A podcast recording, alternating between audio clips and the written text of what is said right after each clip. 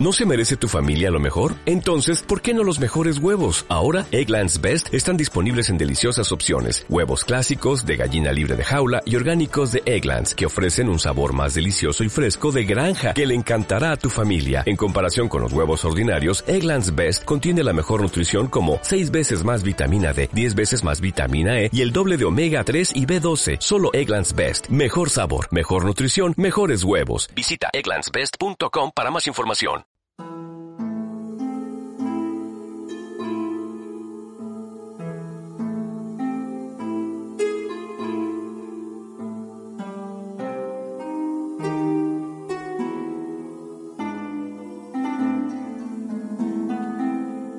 Prepárate para un viaje repleto de enigmas y misterios. Comienza Navegando hacia lo desconocido con Antonio Pastor, investigador de parapsicología y especializado en transcomunicación instrumental. Muy buenas noches amigos y amigas del misterio. Comenzamos el programa número 11 de la segunda temporada de Navegando hacia lo desconocido y bien acompañado, como siempre, con Antonio Pastor. Muy buenas noches, Antonio. Muy buenas noches, Gemma. ¿Qué tal estás? Muy Aquí bien. estamos un- una, una noche más preparados para, para disfrutar un ratito de, de misterio, como tú bien has dicho, y sobre todo para, para acudir nuevamente a este encuentro, ¿no? Este encuentro en el que, pues, esas personas que tienen a, a bien escucharnos, no estar ahí acompañándonos y a las cuales debemos todo esto, pues, pues com- comparten este ratito con nosotros, ¿no? Que, al fin y al cabo la esencia de todo es que se hace especial, ¿no? Así que preparado e ilusionado para que este, nuevamente este barco pues surja, surca los mares, ¿eh? navegando hacia lo desconocido.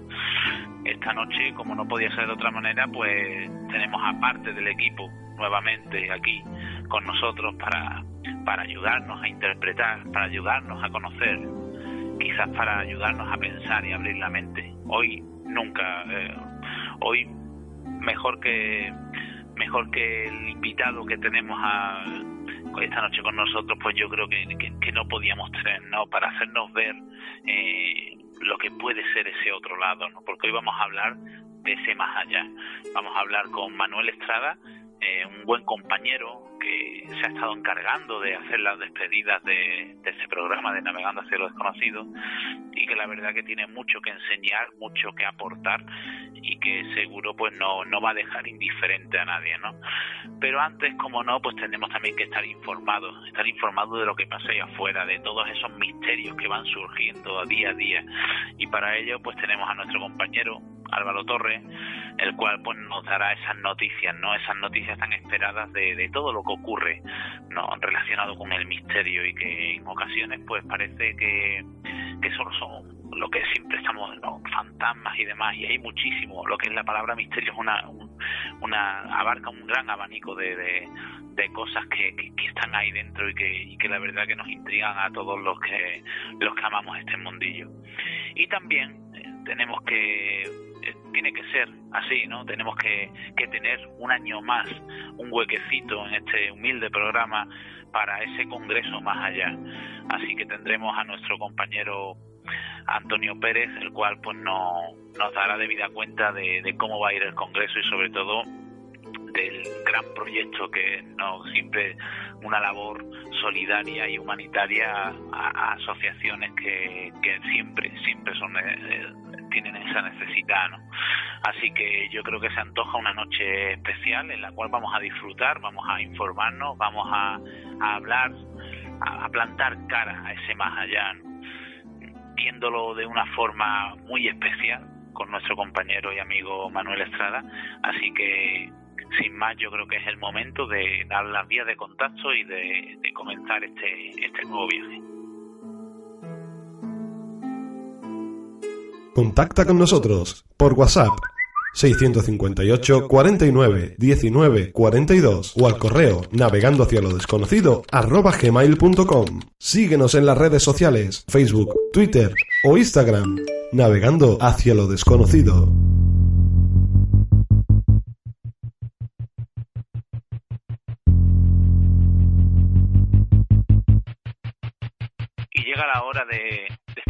Informados de lo que pasa allá afuera y como no podía ser de otra manera, tenemos aquí a nuestro compañero Álvaro Torres para, para hacernos saber qué, qué cosas están ocurriendo, ¿no? Así que sin más dilación, compañero, los micros son tuyos. Eh, buenas noches, compañero. Una vez más, aquí estamos para dar las la noticias eh, más curiosas de, del misterio y, y de, la, de la mente humana. Y bueno, vamos, vamos a empezar con la primera. Eh, un curandero y cinco hombres más asesinan en la India a una mujer y a sus cuatro hijos acusándolos de brujos. En la India, la policía ha arrestado a seis personas acusadas de asesinar brutalmente a una mujer y a sus cuatro hijos, por considerar que la madre de los menores era una bruja que practicaba magia negra. El crimen ocurrió la noche del 25 de enero en una aldea del estado de Odisha, donde cinco hombres, todos de una misma familia, junto con un curandero, irrumpieron en la casa de Mangrimunda y la mataron usando herramientas agrícolas. También asesinaron a su hijo, eh, a los cuatro, entre, cuya edad rondaba entre 1 y 12 años, para posteriormente arrojar sus cuerpos al pozo. El principal acusado es Burran Munda, que se llama a sí mismo médico brujo, quien sospechaba que Mangri habría lanzado hechizos contra la familia de Debra Munda, provocando, según el curandero, una prolongada enfermedad entre los familiares de Debra y que se cobró la vida de dos de sus hijas. Budra le dijo a Debra que Mangri y su hijo eran los brujos responsables de las enfermedades, reportó el inspector policial. Los seis arrestados han confesado haber cometido este atroz crimen, pero Dash adelantó que en los próximos días podrían ser arrestadas otras dos o tres personas más involucradas en este caso. En algunas regiones rurales de la India, las personas que son consideradas brujas a menudo son blancos de agresiones o asesinatos. Los delitos relacionados con la supuesta brujería en Odisha y en otros estados de ese país están aumentando, pese a que existe una ley que prohíbe la caza de brujas.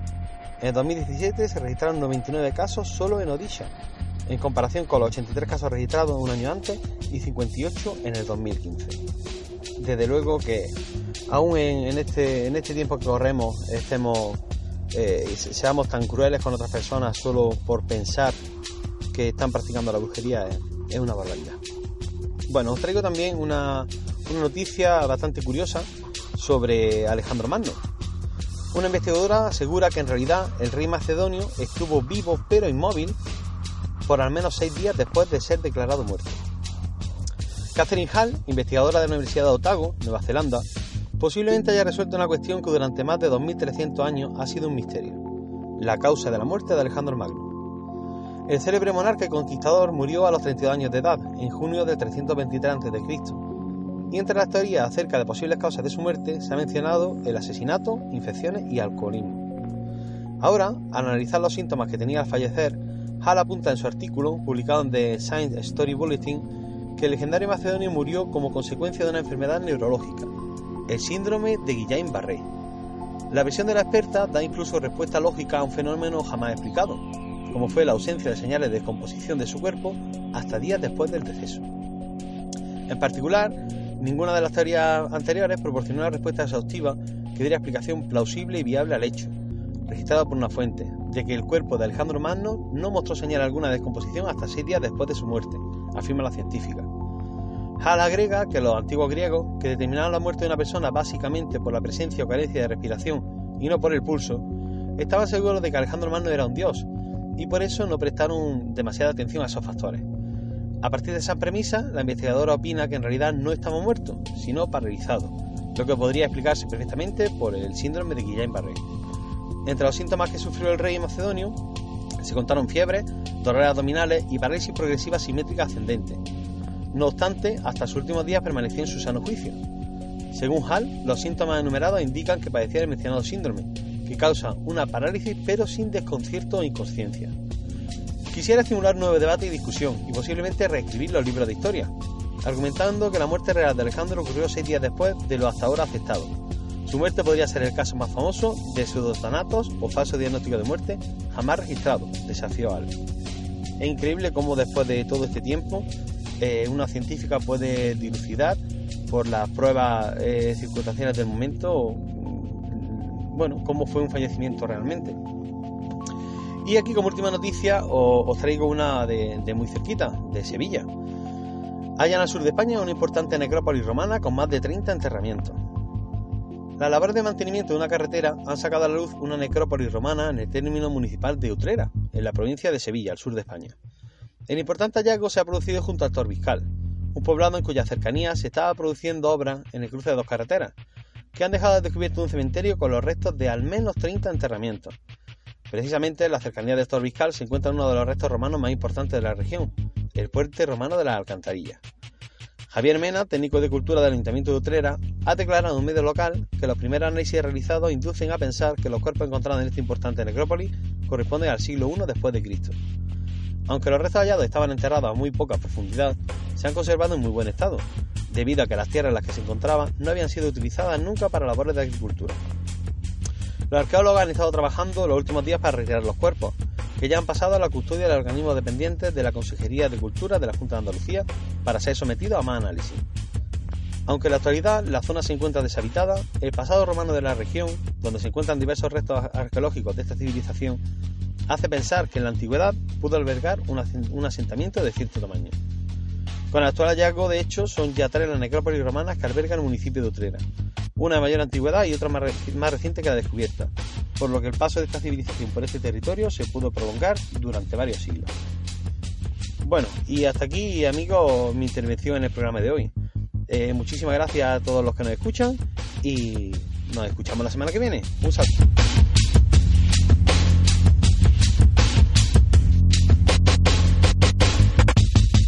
Contacta con nosotros por WhatsApp 658 49 19 42 o al correo navegando hacia lo desconocido gmail.com. Síguenos en las redes sociales, Facebook, Twitter o Instagram, navegando hacia lo desconocido.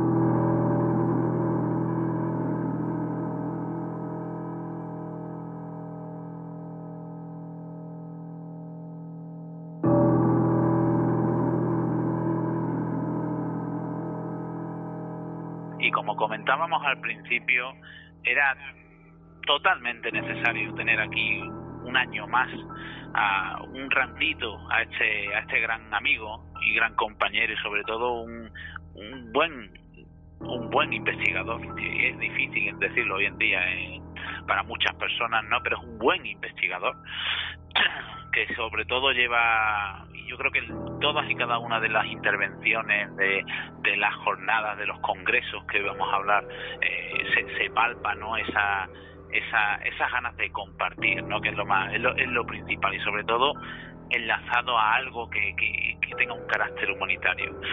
Eh, tenemos nada más y nada menos que a don Antonio Pérez. Muy buenas noches, Antonio.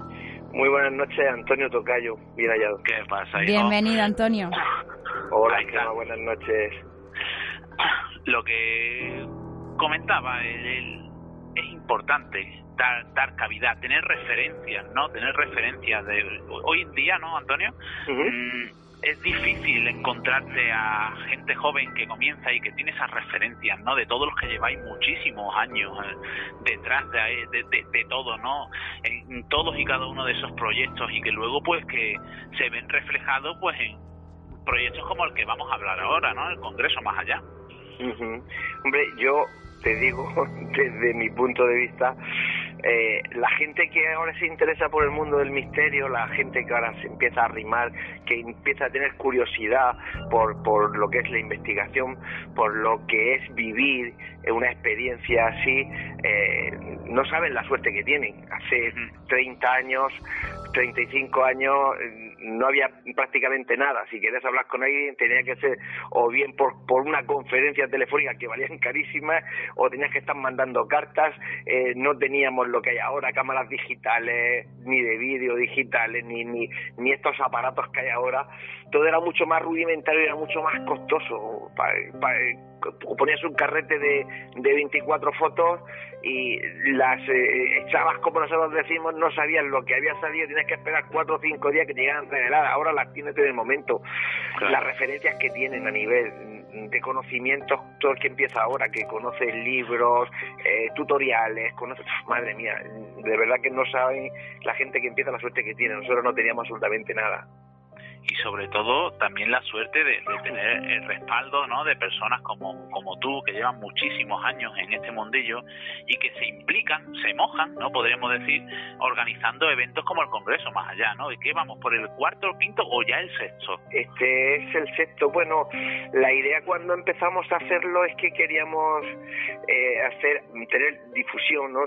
Difundir lo que es el conocimiento, lo que es la cultura de, en general, porque claro, este tipo de congresos hay gente que todavía no entiende que también es cultura. De hecho, la mayoría de la gente que viene, a, por lo menos a los que yo organizo, es gente eh, muy conocida y reconocida a nivel nacional, a nivel mundial, con muchos libros a sus espaldas, con muchos trabajos a sus espaldas y gente muy seria. Lo que pasa es que eh, a mí me lo han dicho, hombre, es que cuando escucho congreso más allá, ya, digo, claro, como diría nuestra gran amiga Sol Blanco Solé o Palma Navarrete, aquí vamos a hablar de, vamos a hablar de muertitos. De nada que ver con eso, ¿no? Nosotros, y lo he dicho muchas veces, pero a la gente no se, no se le queda, que yo le puse Congreso más allá porque la idea siempre era buscar ciencia de frontera, buscar la paraciencia, que es la antesala de la ciencia, rascar ahí, en, en, en la frontera, en el límite, vamos a buscar un poco más allá y buscamos gente que trabaje en esa línea, de ahí que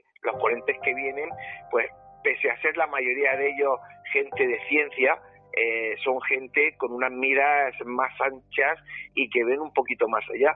Y bueno, pues se hacen preguntas, que lo que nosotros buscamos es que la gente, cuando venga a nuestros congresos, se haga preguntas. Vamos a intentar que la gente piense. Claro, eh, eso, eso es lo importante de, todo esto, ¿no? Y sobre todo, pues el hecho de, compartir esa cultura, ¿no? Esa cultura mm. del misterio que, que, en ocasiones, como bien dices, pues hay personas que, que no lo ven como cultura, pero yo creo que quizás es, es, la ignorancia del hecho, ¿no? Es la ignorancia de lo que de lo que realmente trata el misterio, de lo que realmente se se, se fomenta en esos congresos, ¿no? Porque que quién cuando vayamos a ese congreso, ¿qué nos vamos a encontrar? Pues mira, yo te lo voy a nombrar cronológicamente y como van a aparecer en el Congreso. Y, y, tú y tus oyentes, bueno, tú no porque lo sabes, pero tus oyentes se darán cuenta de lo que estamos hablando. Mira, el primer conferenciante que vamos a tener es a don Alfonso Sánchez Hermosilla, para todos conocidos, uno de los 24 miembros que hay a nivel mundial eh, catalogados así con, por la por la Santa Sede, es decir, por el Centro Internacional de Sindonología, para trabajar sobre la sábana santa y el sudario de Oviedo. Bueno, pues Alfonso desde que entró en ese club de selectos se está abriendo más campo y este pasado verano ha estado en el acelerador de partículas de Ginebra, ha estado investigando porque él cree que eh, poniendo la física cuántica al servicio de la sábana santa, quizás se le pueda dar a lo mejor explicación a la sábana santa. Fíjate, eso qué superchería y qué cosa más claro. ¿no? Pues no, estamos hablando de ciencia, señores, claro, ciencia. Claro, claro. ¿Y después? Pues mira, vamos a tener a Hugo Semoloni, el jaguar blanco. Este es eh, uno de los eh, lujos, y quiero que se me entienda, y, y no mal, entre comillas, porque estamos hablando de un personaje que viene de México a, a hablarnos de señales del más allá y de más acá. Eh, Hugo Semoloni es una figura a nivel mundial por sus libros, por sus documentales, por trabajar en, en, el crecimiento personal en diferentes países del mundo, en diferentes embajadas. De hecho, ha trabajado mucho en penitenciarías. Aquí en España está trabajando en el Dueso con esos eh, presos. Bueno, su conferencia va sobre esas señales que recibimos en, nuestro, en nuestra vida y cómo darnos cuenta de, de ellas, ¿no? Porque eh, vamos siempre tan acelerados que no nos paramos y no, no nos damos cuenta que, que, que eh, esas señales lo que nos van a indicar cómo funciona o cómo debemos enfocar la vida, qué misiones tenemos, qué propósito y cuál es el camino a seguir, ¿no? Yo creo que va a ser muy interesante porque como crecimiento personal y como ayuda a lo que hoy día todo el mundo llama, pues eso, ¿no? La, eh, ayuda personal eh, va a ser muy interesante y más viniendo de una persona con tantos conocimientos. Pues la verdad es que sí, es que mm, ya solo has, solo has nombrado dos ponentes y ya nos vamos dando cuenta ¿no? de lo que has comentado al principio, ¿no? Ya está la parte de la ciencia, esa parte también del más allá, del autocrecimiento, de decir, de todo lo que conlleva lo que eh, todo lo relacionado con nosotros mismos, ¿no? Y la verdad y, la verdad es que bueno, ya, ya ya vamos viendo el plantel, ¿no? Porque seguro que hay más.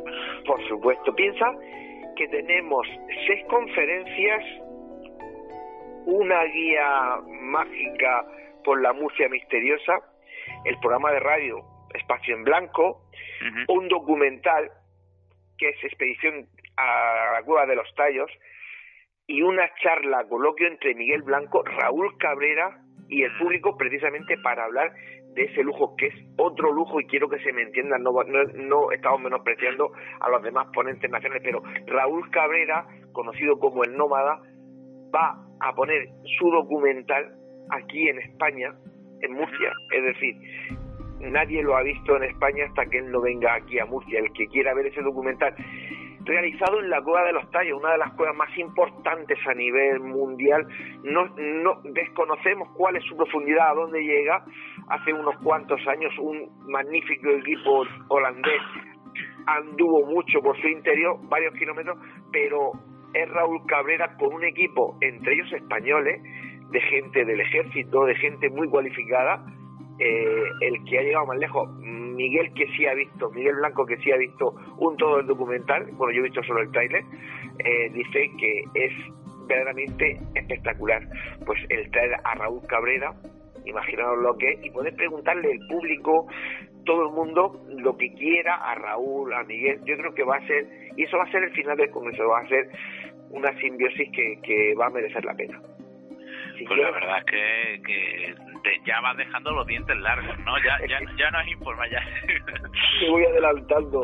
Sí. Mira, eh, te sigo por donde iba. Después de Hugo Semoloni, Jesús Callejo, gran amigo de todos, ¿no? Callejo.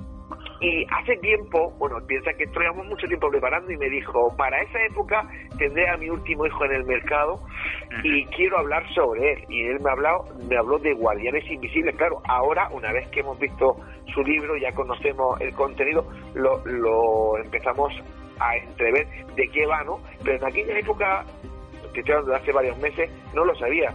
Y es que, como él dice, hay lugares y personas y cosas que están protegidas. Mm, sitios en los que suceden prodigios, milagros y fenómenos que escapan a la explicación eh, racional y que, bueno, sirven de guardianes invisibles de esos lugares, ¿no? Y quizás a veces no nos damos ni cuenta, pero cuando nos paramos decimos, ¿por qué ha sucedido esto? Y precisamente a este edificio, a este pueblo, mm, mm, es como si no hubiese estado allí si estaba en medio de todo el medio y está intacto. ¿Por qué suceden esas cosas? Lo que hablábamos antes, Antonio, vamos a hacer que la gente piense. Claro, y sobre todo que, que el misterio cobre, cobre esa importancia, ¿no? El misterio en mayúscula. Claro, estamos hablando del misterio en mayúscula. Y bueno, después de, de Callejo. Después de Callejo vamos nosotros nuestro nuestro equipo de investigación el año eh, claro el año pasado no estuvimos este año año sí año no vamos presentando algo.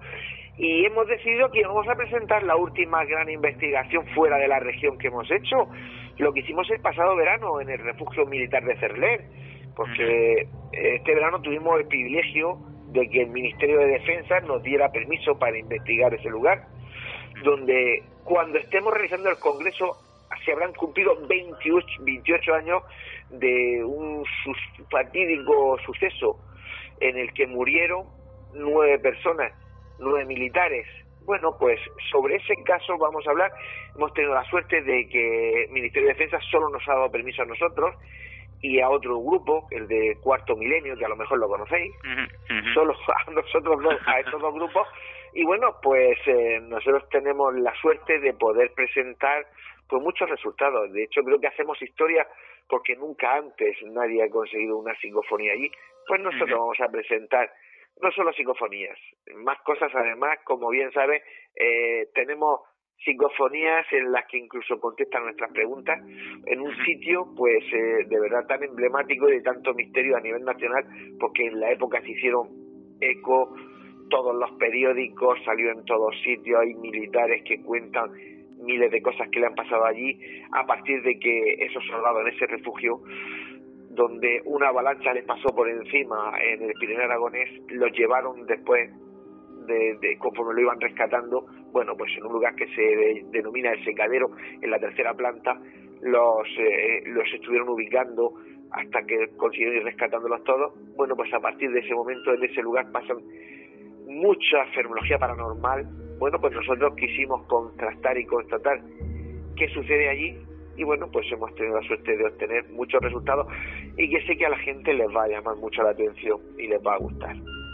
Pues la verdad es que sí, porque bueno, ahí también está el respaldo de lo que hablábamos al principio, ¿no? De esos años de, experiencia, de esa manera de hacer, que luego se ve trasladada en un buen trabajo, que luego, pues fíjate, qué mejor lugar, ¿no? Que, que este congreso para, para, para exponerlo, ¿no? Y que todo el mundo pues pueda disfrutar de él, ¿no? Y fíjate el privilegio de que el Ministerio de Defensa español, con lo serio que es con todas estas cosas, a nosotros nos concediera la oportunidad de poder entrar y investigar. Y no solo eso, sino la libertad de poder difundir, de poder difundir eh, los resultados si es que los teníamos. Bueno, como sé que estamos en radio y sé que esto va muy rápido, seguimos. Carlos Canales, el siguiente conferenciante, grietas en la realidad, fantasías cumplidas. Mucha gente dirá, ¿de qué va esto?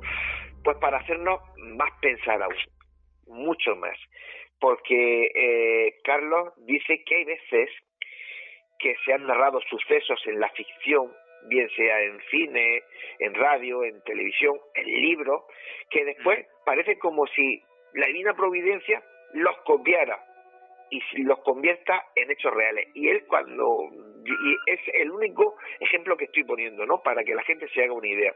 Mira, el escritor Lester de Rey publicó en 1950 un, un libro en el que dice algo así, fíjate, mira, el comandante Armstrong descendió del módulo lunar y pisó la luna siendo el primer hombre que pisaba eh, nuestro satélite. Bien, 19 años después, 1969, resulta que el primer hombre que descendió sobre la luna y puso su pie era un comandante y se llamaba Armstrong. Pues, alucinante. Alucinante. y este es de los más suaves que nos va a poner. Algunos son incluso hasta aterradores, te lo puedo garantizar. Pues dientes más largos todavía, ¿no? Después vamos a tener a otro gran amigo, a Lorenzo Fernández Bueno. La gente lo reconocerá porque en las últimas temporadas hace programas eh, documentales por todo el mundo para DiMax, Discovery Max. Bueno, pues él nos va a hablar de viajes a la sombra, 10 lugares para no dormir. Nos va a hablar de esos lugares que lleva visitando en los últimos años, que es un privilegio sobre todo para unos pocos poder acceder a ellos, en el que de verdad, de verdad se pasa miedo y explicaciones después de estar la ciencia sobre ello, poca o ninguna se puede dar. Como suele pasar, ¿no? y ya, y ya lo siguiente, que Lorenzo es el, el domingo por la mañana, es lo que hemos hablado antes, eh, la proyección del documental, expedición a las cuadras de los tallos, y después terminamos el congreso pues con Miguel Blanco y Raúl Cabrera, decir que sábado por la tarde, lógicamente, antes de Espacio en Blanco hay un par de horas en la que la gente va a poder hacer esa ruta misteriosa. También este año hemos adelantado para que todo el que llegue antes y quiera poder hacerla viernes para que no sea tanto lío el sábado tanta gente haciendo ruta, bueno, pues vamos a poner diferentes guías el viernes y también el sábado. A ver si conseguimos que todo el mundo pueda pueda pueda hacer la ruta. Claro, es lo, interesante, sobre todo, bueno, pues fíjate, con estos detalles, ¿no? Después de, de todo lo que nos has expuesto de, de, este sexto congreso más allá, mmm, vemos que totalmente completo, una vez más, ¿no? Después de seis, de seis congresos y vemos que, que, que lo perfiláis a lo redondo, ¿no? Como suele decir, para que no falte un detalle. Ciencia, parapsicología, misterio, enigma, una ruta, un programa de radio como es Espacio en Blanco, un programa mítico de, lo que es el mundo del misterio, pues qué más podemos pedir, ¿no? Y sobre todo una, una labor social, ¿no, Antonio? Efectivamente, porque los beneficios de este año irán destinados a AMDIP, una asociación murciana de disfagia infantil y botón gástrico. cuando decimos eso la gente realmente no sabe de lo que estamos hablando, pues estamos hablando de una enfermedad muy extraña, muy rara, que algunos niños, muy pocos, por lo cual la, digamos, la, las industrias farmacéuticas grandes, eh, los grandes investigadores no se preocupan porque es, una minoría, muy minoría. Pero claro, esos tienen familia y sus familias tienen que unirse y no solo recoger a los niños que tienen disfagia. Y os, voy a explicar muy rápidamente qué es la disfagia. La disfagia son los niños que son incapaces de tragar, tienen que alimentarse por un botón gástrico en el ombligo. La simple saliva los puede ahogar y los puede matar. Es decir, nosotros lo que intentamos es pues darle eh, un poco de calidad de vida. Mira, te voy a contar una cosa que no lo he dicho todavía. Este año, hace unos meses, en la ciudad universitaria Virgen de la Risaca, el hospital más grande de nuestra región, eh, se inauguró un jardín que es el Jardín de los Sueños, para todos los niños con cáncer que están, por desgracia, las criaturas ahí en el hospital.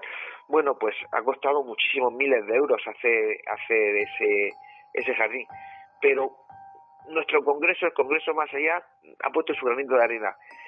Eh, mil euros de ese dinero que se ha invertido ahí salió pues de, de, de, este congreso en el que la gente muy solidaria viene y nos apoya y bueno pues para que vean que no se echan saco roto, que ya no es solo venir a disfrutar del misterio, que también, sino que hay que mirarlo desde un punto de vista también solidario, ¿no? Hay que hay que intentar ayudar a esta gente. Por eso yo digo que este año hemos empezado muy tarde, es verdad, por una serie de circunstancias que no vienen a cuento, hemos empezado muy tarde, hace apenas 15 días que lo hemos podido hacer oficial, hemos podido presentar ya todos los ponentes, presentar todo el programa y yo digo que se está convirtiendo en un reto bonito, ¿no? Sin haber tenido prácticamente tiempo ya menos de dos meses del Congreso, el llenar el Teatro Circo. A ver si lo conseguimos. Pues fíjate, eh, ya no tan solo por lo que has comentado de disfrutar, sino sobre todo por lo que hemos comentado lo último, ¿no? Por, esa labor social, por esos niños, ¿no? Por esas familias, ¿no? Por, por, por, por el hecho de que no estás solo disfrutando como tú has dicho, no, sino que estás ayudando. Y la palabra ayudar eh, yo creo que llena. Y por eso, por eso, solo por eso ya debe de llenarse ese, ese teatro, que sé que se va a llenar. Y sobre todo, pues, pues también por, el esfuerzo que, lleváis a cabo después de tantos años, ¿no? Pues intentando colaborar. Yo, yo creo que, que eso va a ser un sí, Pero, ¿cómo podemos hacer para, para coger nuestras entradas y reservar y todo el tema? Mm, es todos los años igual, es muy fácil. De hecho, no hemos querido moverlo porque la gente se habitúa y, y así no hay mucho follón. Entrando a la web del Congreso, www.congresomasallá.com, en la pestaña que pone reservas, picar y seguir los pasos. Son cuatro pasos muy sencillos, lo hace todo el mundo, es muy fácil. Y nada, poner, eso sí, que quieren, si quieren hacer la ruta, pues eh, indicar dentro de, esa ficha que rellenas que quieres hacer la ruta para que cuando se te haga tus credencias con tu nombre estés apuntado en las listas y puedas hacer la ruta sin ningún tipo de problema. Y poco más. Pues fíjate, fácil, sencillo, disfrutar de unos días de misterio con grandes ponentes a nivel mundial, diría yo, ¿no? Porque es así. Y sobre todo, pues con, con, ese, con esa sensación de, de haber aportado un granito de arena para esas familias y para esos niños, para que la vida a veces nos, nos dan palos, como solemos decir, pero intentar de alguna manera pues acomodar ¿no? esas situaciones y, y que esos niños, esos niños que, que siempre los recordamos a niños con esa sonrisa en la cara, porque sigan teniendo esa sonrisa, ¿no? Así que por eso eh, simplemente por eso, por esa labor, ya te mereces todo nuestro respeto, toda nuestra nuestro apoyo desde el programa Navegando hacia lo desconocido, sabe que desde nivel a nivel particular y personal al máximo y desde España también y bueno, y yo creo que de todo el mundo del misterio, de todo el mundo del misterio, así que muchísimas gracias por prestarnos este ratito para hablar de esta, de esta maravillosa iniciativa que un año más tenemos el placer de, tener aquí. Y como siempre te digo, seguir siendo tú mismo, que es lo, es lo importante y es lo que, como ves, hace que marque la diferencia. Pues gracias a vosotros y como yo estoy poniendo sobre todo en el Facebook, que es lo que yo muevo, gracias a, a ti y a tu programa, pues por apuntaros al reto, ¿no? A, hacer eh, otro programa más, otros amigos más que se suman al reto, pues de darle visibilidad al Congreso, de animar a que la gente vaya, a que la gente haga ese pequeño esfuerzo. Realmente no van a encontrar calidad-precio a nivel nacional absolutamente nada, parece una, una pedantería, pero es que mm, este congreso no es para ganar dinero, es para fomentar la para fomentar la cultura, para fomentar el, el mundo el mundo del misterio y para ayudar y no es cuestión de ganar dinero, es cuestión de que todos lo pasemos bien y que lo poco que se tenga de beneficio de verdad beneficie a alguien, que es en este caso a los niños de Andí. Pues así es, así es, amigo. Gracias, Antonio. Todos con, todos con este reto y, adelante que lo vamos a conseguir. Muchísimas gracias, Antonio, muy buenas noches. A vosotros buenas noches, Gemma, buenas, noches. Pues como comentábamos, después de habernos informado de lo que pasa ahí afuera, de haber estado hablando de ese maravilloso congreso, ese congreso más allá, ahora toca sentarnos en el sillón, sentarnos en nuestro sofá, relajarnos y, y en este en este en esta ocasión vamos a plantarle cara a eso a, lo desconocido de manera directa no y no podía ser de otra manera que con nuestro compañero y amigo Manuel Estrada. Manuel muy buenas noches. Muy buenas noches un placer inmenso poder estar con vosotros y hacer este viaje juntos. Bienvenido Manuel. Muchísimas gracias bien hallado sin duda Manuel, teníamos ya ganas de tenerte aquí. Nos haces la despedida, esa despedida tan especial con la que nos haces despertar, ¿no? De, ese, de, esa, de, de, esa monotonía, de, esas ideologías que tenemos implantadas desde pequeñito, ¿no? Y nos haces de alguna manera pues ver las cosas de otra manera. Pero, pero tenía ya ganas de, tenerte aquí, sobre todo de afrontar eh, una pequeña charla sobre el aspecto que yo creo que, que es el, el más relevante, ¿no? De, de lo que es el mundo del misterio, que es ese, ese más allá, ¿no? Y como yo, yo sé y sabemos mucho, ¿no? Pues tú eres un gran conocedor de, de, esa... De, de lo que realmente puede haber a ese otro lado. Para ti, Manuel, ¿qué es la muerte? Fíjate, es, es, que uno de los grandes paradigmas que desde el principio de la civilización ha provocado, entre otras cosas, el surgimiento de las religiones y sobre todo de grandes y ancestrales ritos y caminos eh, esotéricos y espirituales para hallar un eh, sentido a la propia existencia humana debido a ese ineludible encuentro con lo desconocido que tanto pavor ha causado y sigue generando en inmensidad de seres humanos, a pesar incluso de que hoy en día podamos tener aparentemente mucha información no solamente desde el punto de vista científico, en algunos estudios que están yendo por caminos increíbles hacia la posibilidad de descubrir que tras la muerte algo sobrevive en el ser humano. Y ese tipo de investigaciones, así como una ciencia llamada la tanatología, que está investigando la muerte desde un punto de vista de la supervivencia del individuo, probablemente pueda generar muchas sorpresas en estos futuros años. Pero a pesar de todo ello, incluso los fieles, los creyentes en distintas religiones no pueden evitar humanamente un miedo atroz al enfrentamiento con la senectud, con la enfermedad, el envejecimiento, el deterioro y la pérdida de todo aquello que nos ha enraizado a la realidad, al mundo y a la vida. Fíjate que hay un aspecto muy interesante de la muerte en este aquí después hablaremos de la muerte más allá.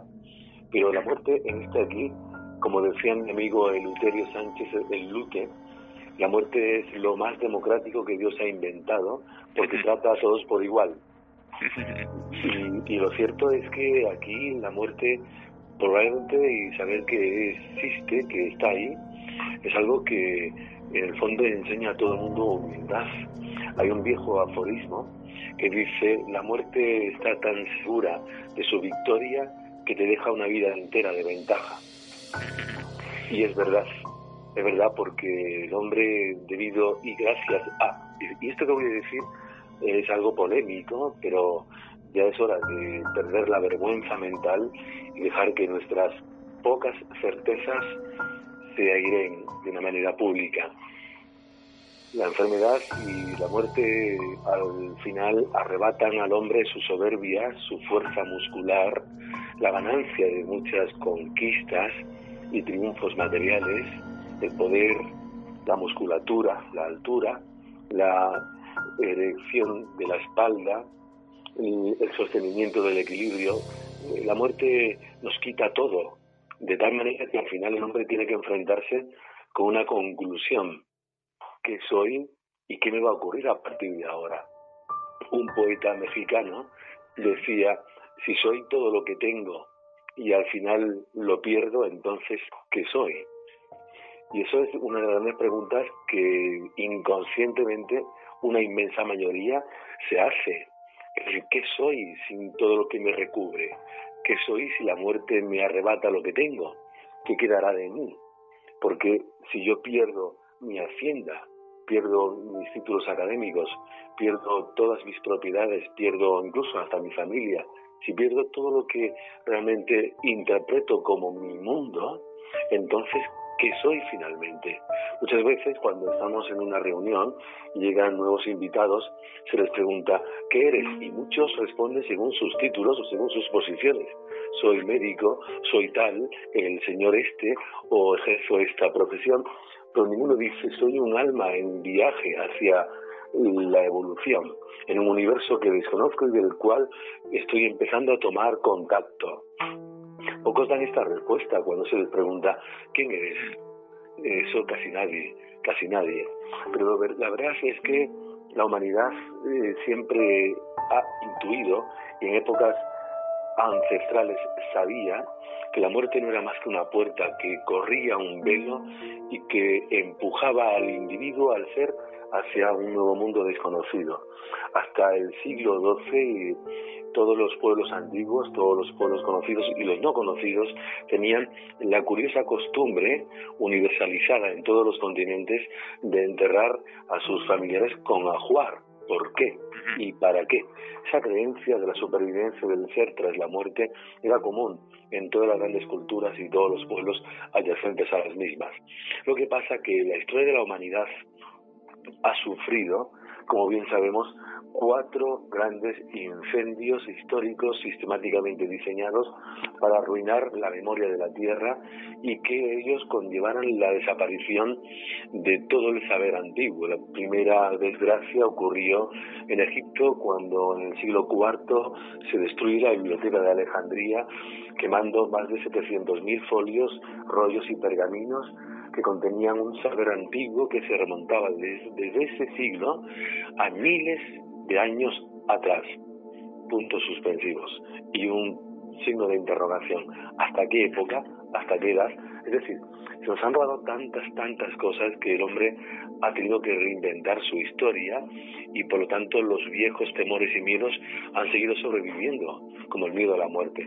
Pero la muerte no existe.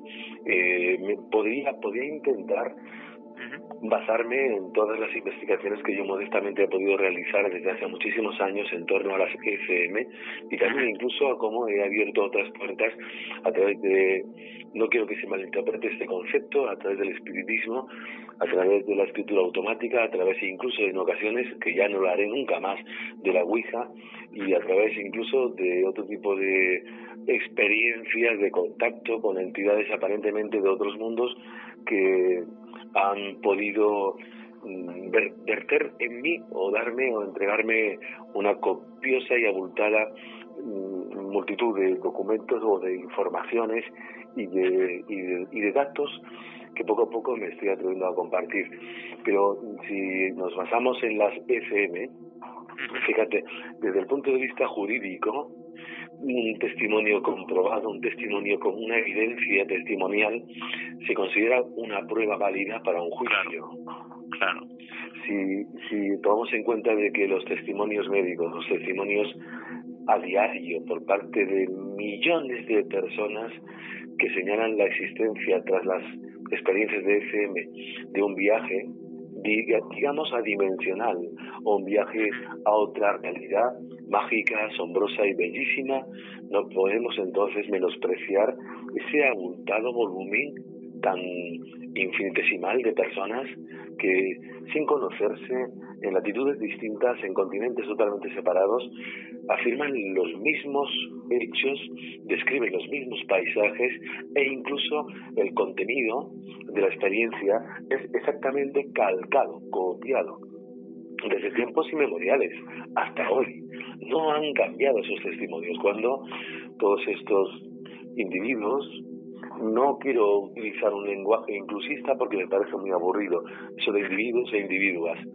Individuos, de personas, simplemente indican la existencia de la llegada a sus lugares de, de fallecimiento o cuando están en una intervención quirúrgica a corazón abierto y indican que se acercan personajes altos, personajes totalmente angelicales, que es lo mismo que muchos al borde de la muerte afirman, muchas personas estando en la cama del hospital o en su propia habitación días o semanas antes de morir, todos afirman que les visitan no solamente algunas veces familiares, sino sobre todo extraños y misteriosos personajes muy altos, vestidos de blanco, con una sonrisa beatífica que los calma y les señalan exactamente que están en ese momento para acompañarlos y para transmitirles seguridad y confianza en el viaje.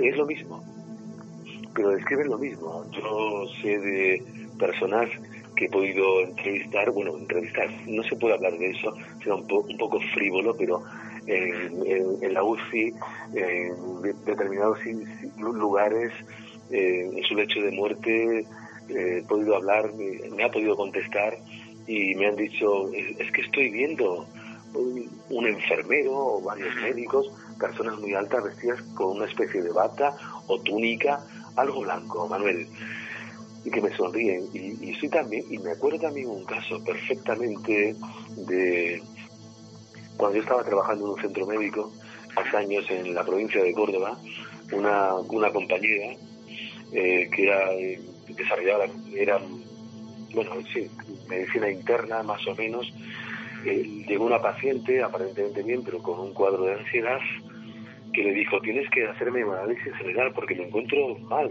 me encuentro mal, estoy mal, estoy muy preocupada, algo me va a ocurrir. Pero ¿por qué? Tú hazme esto, hazme esto, por favor. Tras los análisis no tenía absolutamente nada, pasaron unos días, finalmente le confesó, el motivo de mi estado es que desde hace unas noches, mi hermana fallecida hace años vino a visitarme y me sonríe y me tiende la mano. Y, me ha dicho, vengo a recogerte, vengo a acompañarte.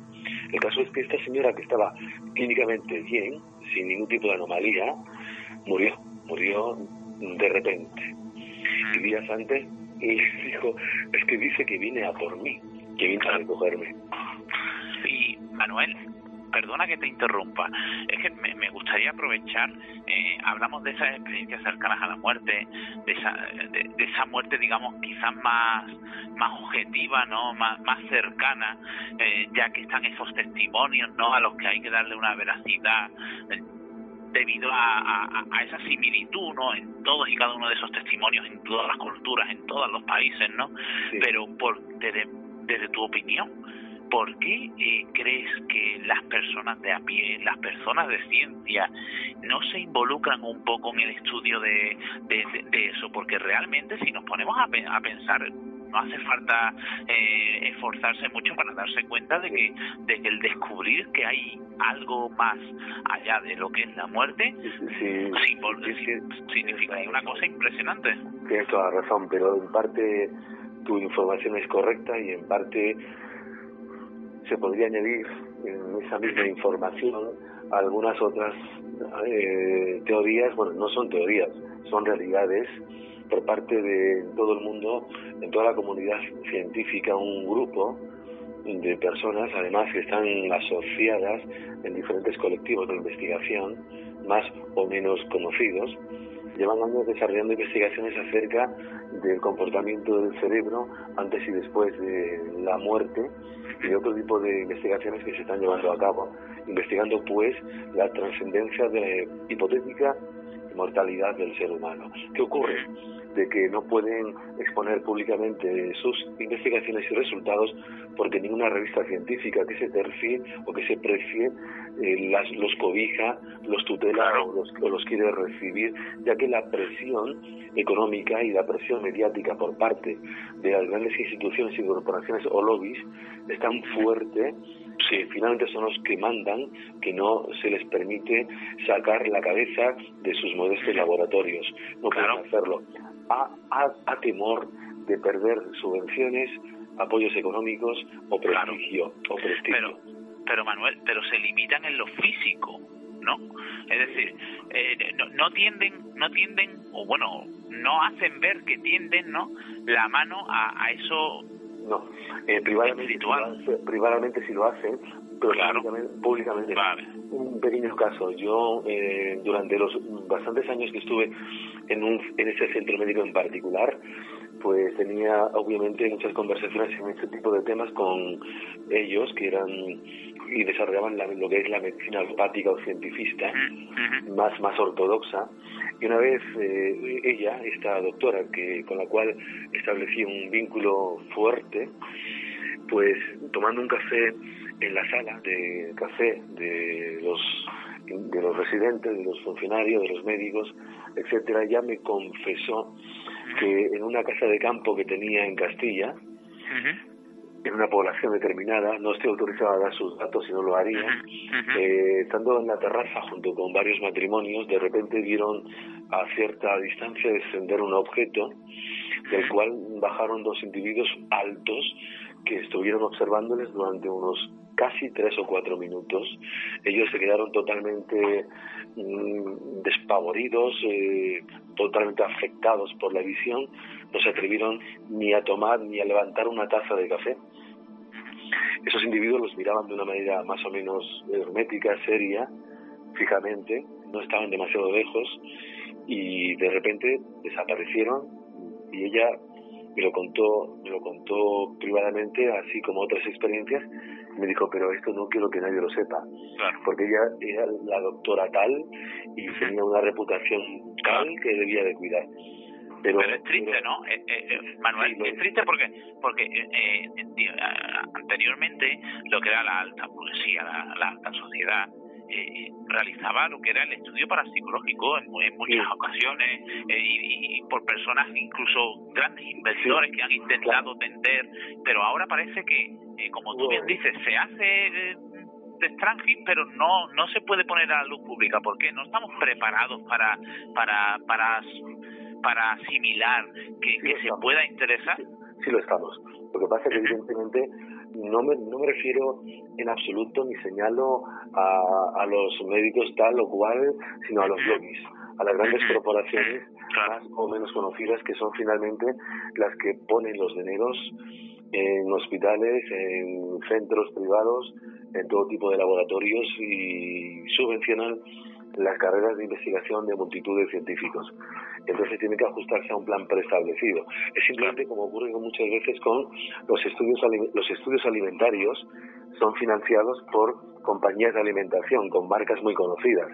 Evidentemente estos estudios cuando ya se terminan son censurados por esas mismas marcas y ellos eh, destrozan los 30, 40 o 50 folios y solamente exponen uno que sea aquel que pueda beneficiar publicitariamente a la marca, al, producto. Pero si se dice, por ejemplo, que un lácteo puede afectar realmente al hígado, esa marca de un lácteo conocido o de lácteos no lo va a permitir.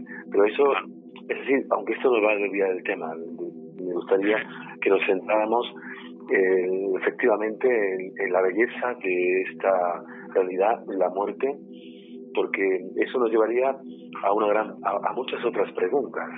Es decir, vamos a, afirmar sin poder, sin poder desde el punto de vista científico demostrar nada, porque no podemos en absoluto, desde el punto de vista experimental y empírico y testimonial, sí, y jurídicamente eso es algo que ya se sienta, sienta un precedente para que se tome en cuenta un hecho, un hecho, y la no mortandad del ser humano, del ser humano, es absolutamente una realidad. Muere nuestro envase, pero el perfume que contiene queda libre. Muere el frasco del perfume que somos, pero ese perfume que constituye, constituye nuestra entidad queda absolutamente libre e inicia un viaje. La pregunta es, ¿llegamos aquí por primera vez? procedemos de un mundo anterior, de una existencia anterior. Esa es una cuestión muy interesante que yo he estado años investigando y que he sacado muchas conclusiones que para mí son personalmente preciosistas y totalmente reveladoras. Yo creo que yo creo que podríamos podríamos hacer la siguiente pregunta, ¿no? ¿De dónde venimos y a dónde vamos, no? Sí, sí, ¿y por qué y por qué estamos aquí? Claro y por qué estamos aquí, que es una cuestión también fascinante. El problema es que muchísimas veces, y en la mayoría de las ocasiones, una ingente mayoría desconoce no solamente las respuestas, sino que lo más triste es que muchas veces no se hacen las preguntas. Claro.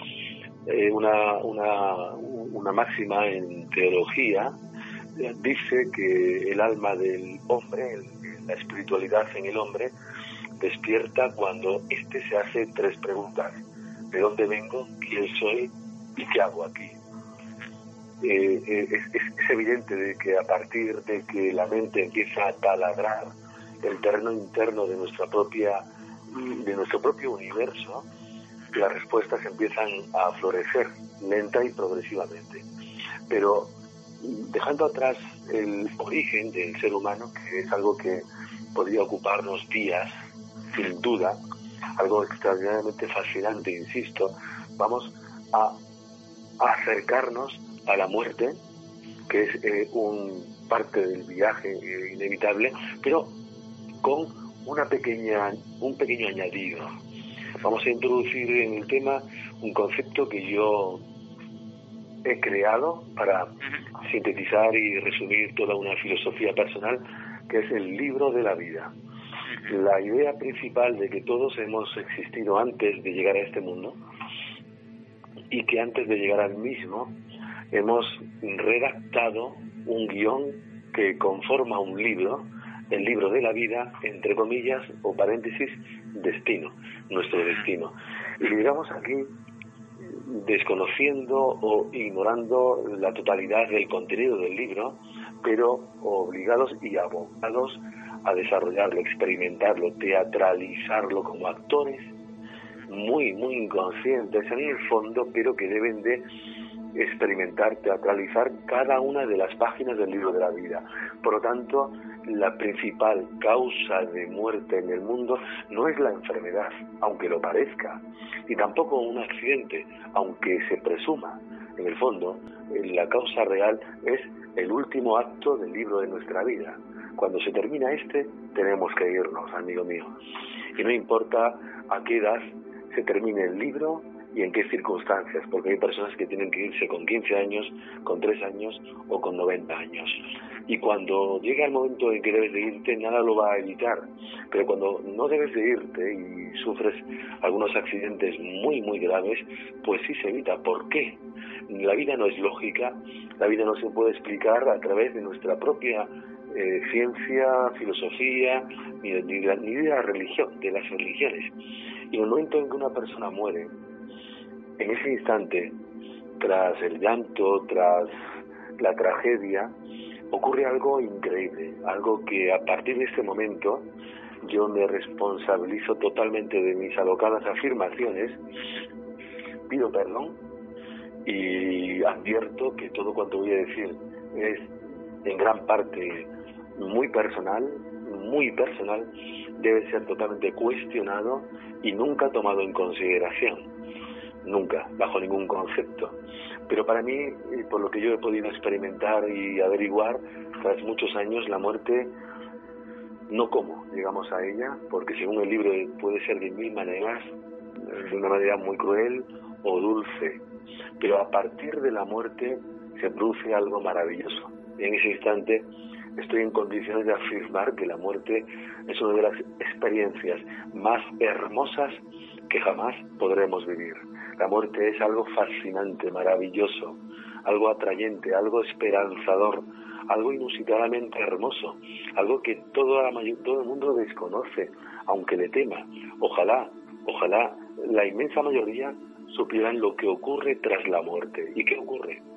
Pues la personalidad que está compuesta por aquello que es rescatable en nosotros, nuestra inmortalidad formada esta por la personalidad en sí misma, nuestro yo interior, la mente memoria, que es eh, la maleta de todas las experiencias, sobre todo espirituales, vividas en este mundo, el alma, que es el, el, resultado de la unión intensa y profunda entre la mente memoria del ser y una chispa divina que nos habita a todos, sin excepción, y el espíritu mismo.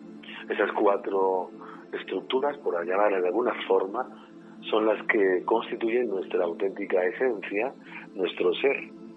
Son las cuatro realidades que conforman el perfume y este, el ser, el perfume, es literalmente, digo bien, literalmente, tomado por una suerte de seres celestes que nos rescatan en el momento justo en que ya se ha producido la muerte real, la muerte cerebral y la muerte también del ser, del, cuerpo, mejor dicho.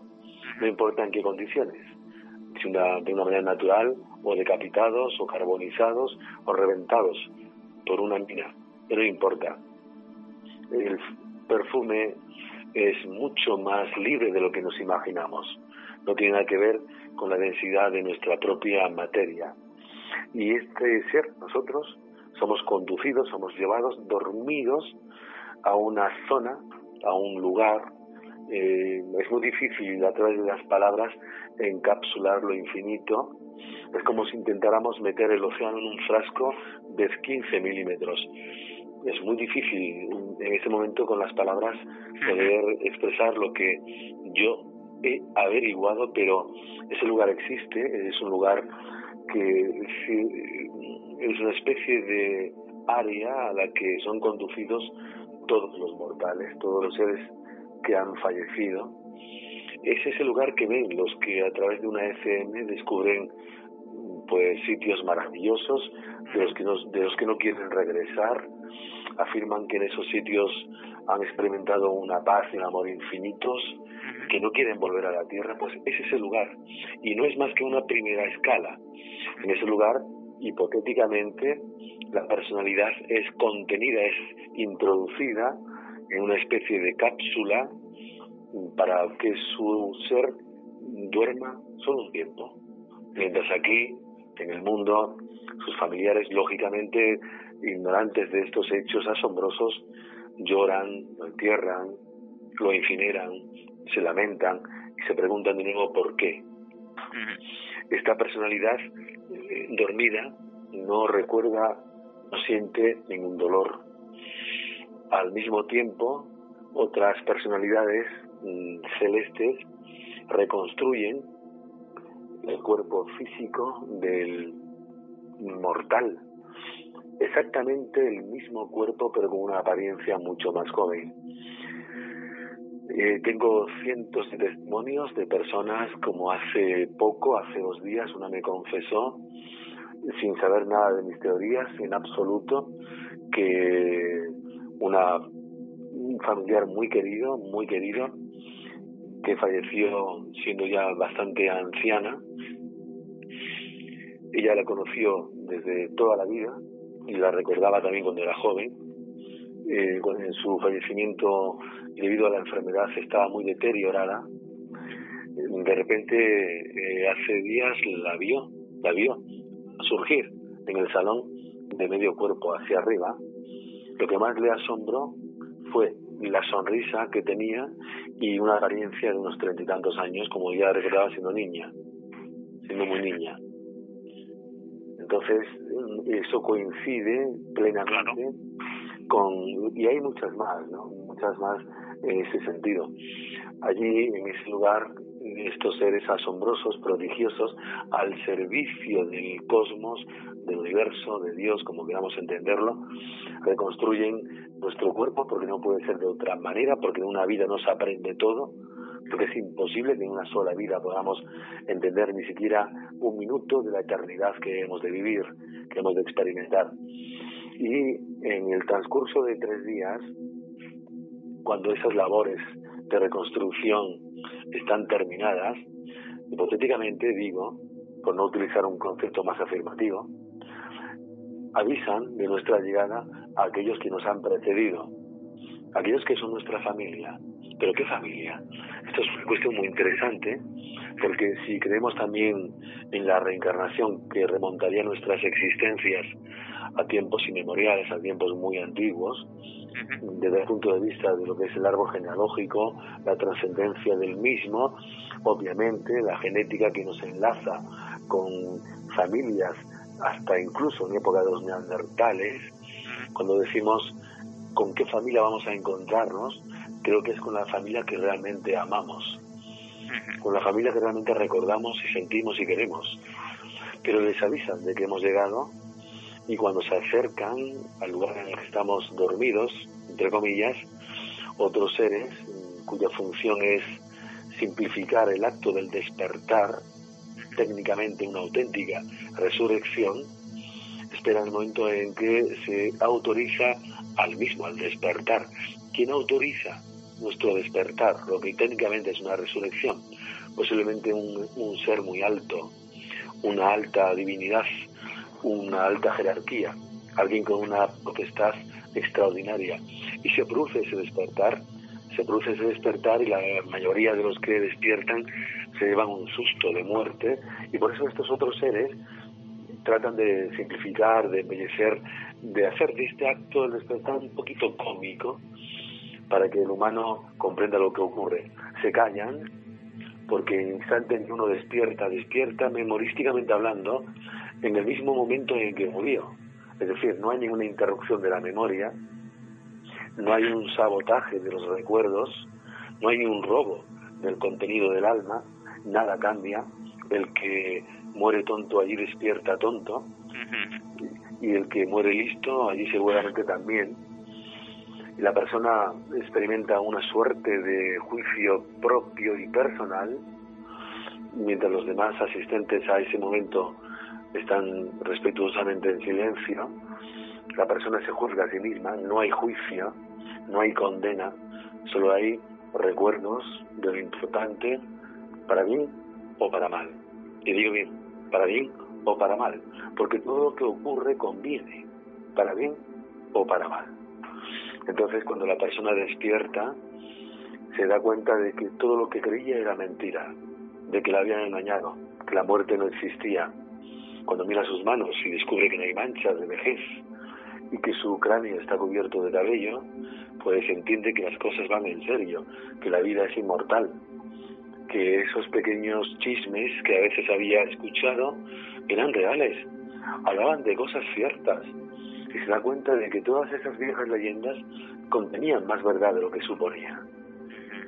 Entonces, para, para ir finalizando, Manuel, eh, para ti, según lo que yo he escuchado, eh, la muerte es un regalo de la vida, ¿no? La muerte es uno de los más hermosos regalos y de los más esperanzadores, porque gracias a la muerte podemos dejar atrás este torpe cuerpo que yo tengo, con tanta cabeza para nada, y, poder habitar un cuerpo más sofisticado, una especie de Mercedes, cuando tengo un Renault 4, una especie de Mercedes que nos va a permitir desarrollar habilidades increíbles como la telepatía, como la antigravedad, y no hablo en broma, no hablo en broma, y nos va a permitir ser libres por fin, sin enfermedades, sin dolores y sobre todo, y lo más importante, sin las miserias de este mundo libres en, todo su sentido, lo que es la palabra libertad, que yo creo que ni la conocemos, ¿no? No, no, no, aquí no la podemos conocer. Claro. Aquí no, estamos, aquí no podemos soportar eso,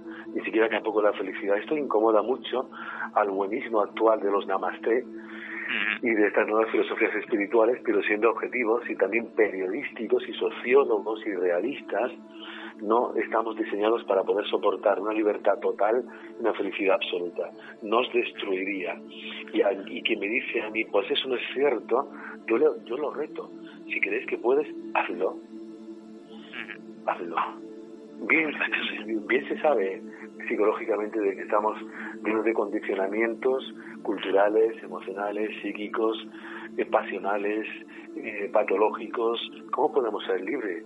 vives con un cuerpo tan denso, con un cuerpo tan torpe y un cerebro un tanto limitadillo, ¿no? en mi caso. Dice que hay muchos listos, pero hay que ser hay que ser realistas. La verdad es que sí, sobre todo, sobre todo de, contemplar eso, lo que, lo, que pero fíjate, bueno, digo lo que es realista, te lo dice uno, que dice que morir es maravilloso. no, pero hay que ser realista, hay que ser realista. Eh, eh, el hecho de pensar eh, no es pensar en lo establecido. El pensar va más allá, ¿no? Y, y, y, el, y cuando uno adquiere unos conocimientos y unas evidencias que, que están ahí, pues lo importante es hacer es ser valiente y hacerse valiente, ¿no? Para, para, para poder afrontar eso y, y decirlo, ¿no? Yo sé que lo que tú estás haciendo y lo que yo hago también, si vale para que una sola persona sueñe y tenga esperanzas, ya merece la pena. Efectivamente, esa es nuestra única recompensa en todo esto. Nosotros siempre siempre lo compartimos, ¿no? El hecho de vas a dar una ponencia, ¿cuántos hay? Me da igual, con que haya una persona, una persona que me escuche y que lo que yo diga, de todo lo que diga, haya algo que le valga, merece la pena. Sí. Cualquier esfuerzo. Exactamente, exactamente. Bueno, compañeros, pues tenemos que dejarlo aquí. Eh, ha sido ha sido un placer. Eh, no tengo que decirte que sabes que tienes que volver, tienes que volver, tenemos que hablar de Universal, tenemos que hablar de muchos proyectos que tiene, muy interesantes, que, que es importante que la gente lo conozca, porque como veis, eh, la, la, esencia es lo que queda, ¿no? Es lo que queda de todos nosotros y, tu esencia tiene que quedar siempre. Y, nada, y, y, ya sabes que tienes aquí tu casa, aparte de ser colaborador y compañero de, Navegando hacia los desconocidos, también pues tener esos esos ratitos de charlas para, para poder hablar de todas estas cosas tan interesantes. Muchísimas gracias, ha sido un placer inmenso. Pues nada, Manuel, vamos hablando y ya sabes, Sin duda. nos volvemos a escuchar. Muchas gracias, Manuel. Un abrazo muy fuerte, buen viaje. Buen viaje. Buen viaje.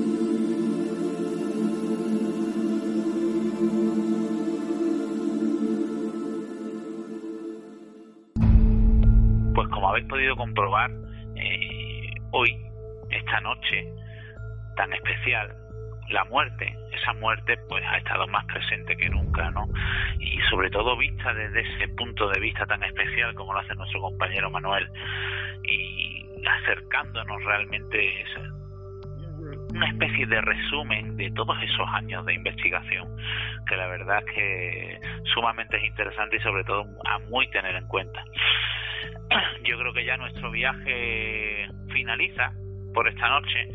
Mm, yo creo que ha sido muy interesante informarnos, el, el, conocer nuevamente esa, ese, ese congreso más allá, con esa labor tan interesantísima y tan estupenda que, que, hace nuestro, nuestro amigo Antonio Pérez y sobre todo con, con esa finalidad, ¿no? Ayudar a esos niños que tienen esas familias y que tienen que, que intentemos dar de alguna manera un poquito más de calidad de vida y después hablar de la muerte, ¿no? De lo que es la muerte y lo que y lo que supone la muerte para nosotros con, con Manuel Estrada. Yo creo que ha sido, ¿no, Gemma?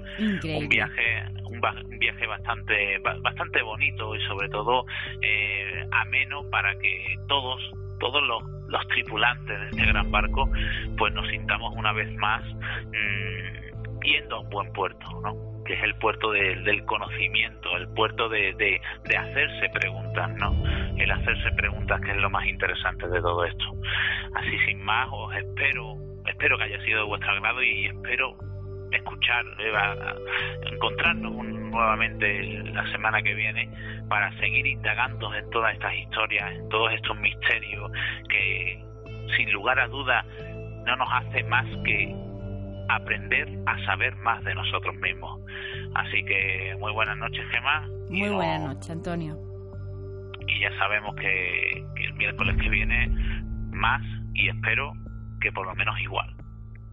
Claro que sí. Buenas noches. Buenas, no buenas noches.